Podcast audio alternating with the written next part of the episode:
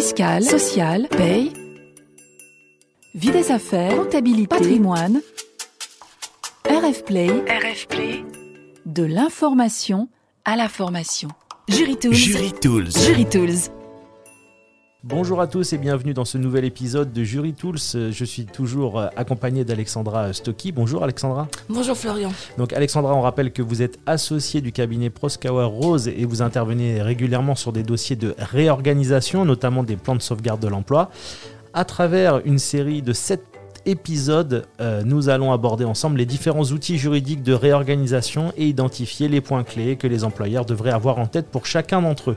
L'objet de ce quatrième épisode est d'aborder le plan de départ volontaire autonome, dispositif auquel de nombreuses entreprises peuvent avoir recours pour faire face notamment aux conséquences économiques de la crise sanitaire liée à l'épidémie euh, de Covid-19. Alors, Alexandra, qu'est-ce que le PDVA Le PDVA, c'est un plan de réduction des effectifs reposant exclusivement sur le volontariat. Il constitue le seul volet de mise en œuvre du PSE, contrairement au PSE mixte qui inclut une phase préalable de départ volontaire et une phase de licenciement économique. Le PDVA est une création prétorienne issue de la pratique et aucun texte de loi ne vient l'encadrer. C'est à l'occasion d'un arrêt Renault du 26 octobre 2010 que la Cour de cassation a encadré la possibilité pour les entreprises de mettre en œuvre ces plans de départ volontaire. À titre d'exemple récent, Carrefour, qui a connu une perte de part de marché significative, a mis en œuvre un plan de transformation Carrefour 2022 afin de sauvegarder la compétitivité du secteur d'activité de la grande distribution en France. Un PDV autonome de suppression de 2400 postes a fait l'objet d'un accord négocié en 2018 avec un engagement de ne procéder à aucun départ contraint. Alors si je ne me trompe pas, la euh, rupture conventionnelle collective qu'on a vue dans l'épisode précédent semble très similaire au PDVA. Qu'est-ce qui les différencie et comment les deux dispositifs s'articulent-ils entre eux? Alors tout à fait Florian. La logique de la rupture conventionnelle collective est effectivement très proche de celle du PDVA, dans la mesure où ces deux dispositifs se fondent sur des départs exclusivement volontaires. Toutefois, Contrairement à la RCC, qui fait l'objet d'un régime spécifique, le PDVA est soumis au régime du licenciement pour motif économique. L'application PDVA du régime du licenciement pour motif économique résulte des dispositions de l'article L1233-3 du Code du travail.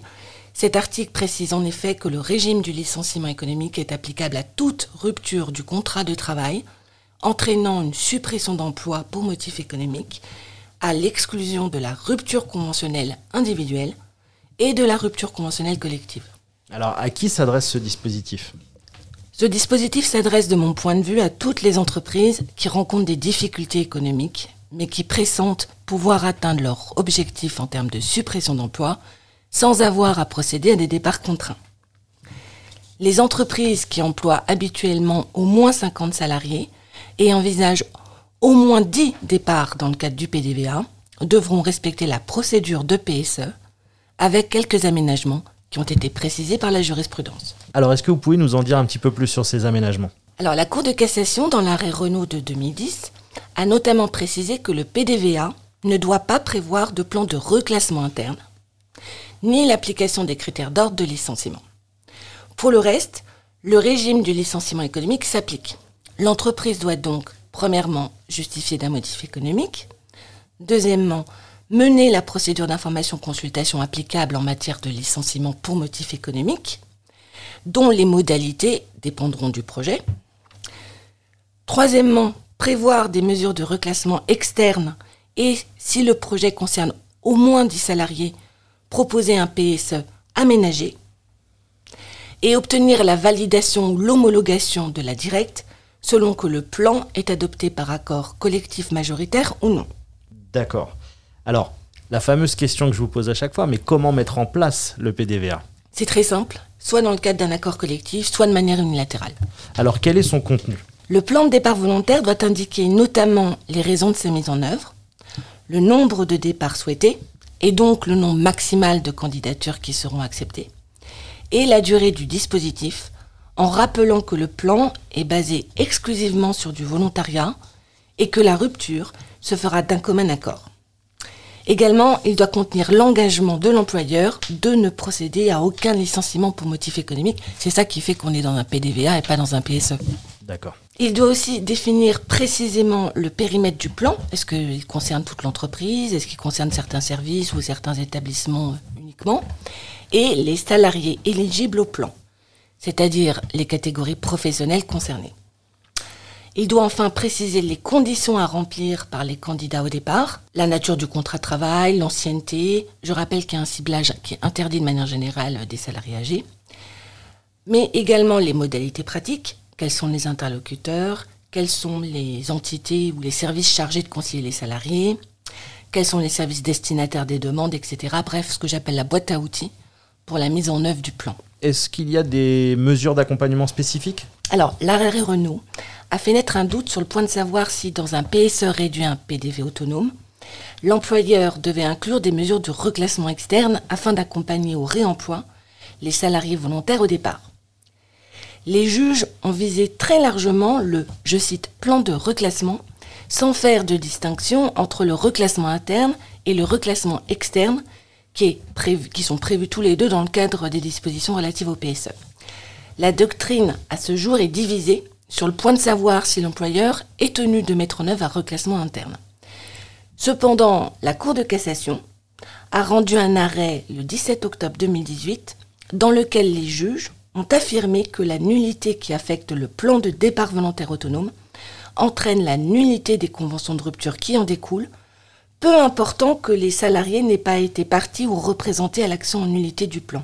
Or, dans cet arrêt, c'est l'insuffisance des mesures de reclassement externe qui a entraîné la nullité du PDV autonome et des conventions de rupture amiable qui en résultent.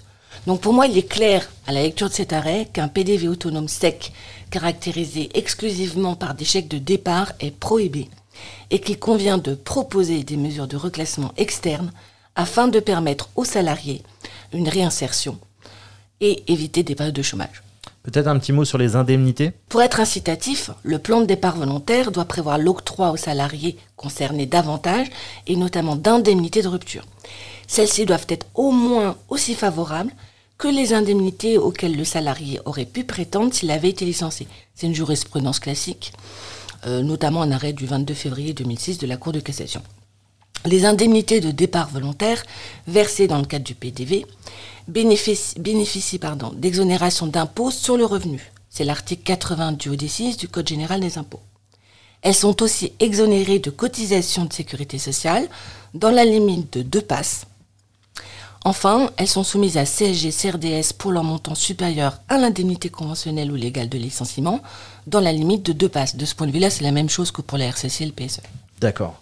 Et quelles sont les modalités d'intervention de la directe Alors, si le PDV autonome est mis en place par rapport collectif négocié avec les syndicats, pour moi, il doit être soumis à la validation par l'administration. Et s'il est fixé unilatéralement par un document unilatéral, pour moi, il doit aussi être fixé euh, par la directe. Il y a beaucoup de. C'est pas vraiment tranché à ma connaissance en jurisprudence, mais euh, pour moi, l'intervention de la directe est obligatoire. Alors, côté salarié, euh, comment s'opère en fait la rupture de contrat? Le contrat de travail du salarié volontaire au départ est rompu d'un commun accord. Donc euh, la loi ne détermine pas euh, le contenu de l'accord, mais il est conseillé de faire comme d'habitude, c'est-à-dire de rappeler l'identité des parties, le poste occupé par le salarié, la date de rupture et la cause économique qui justifie la rupture. Pour éviter toute ambiguïté, je recommande de mettre en évidence dans l'intitulé Accord de rupture amiable, naturellement, l'accord de rupture amiable doit être écrit et signé. Ça me semble naturel. Merci beaucoup, Alexandra. Retrouvez tous les podcasts de RF Play et plus encore sur rfplay.fr.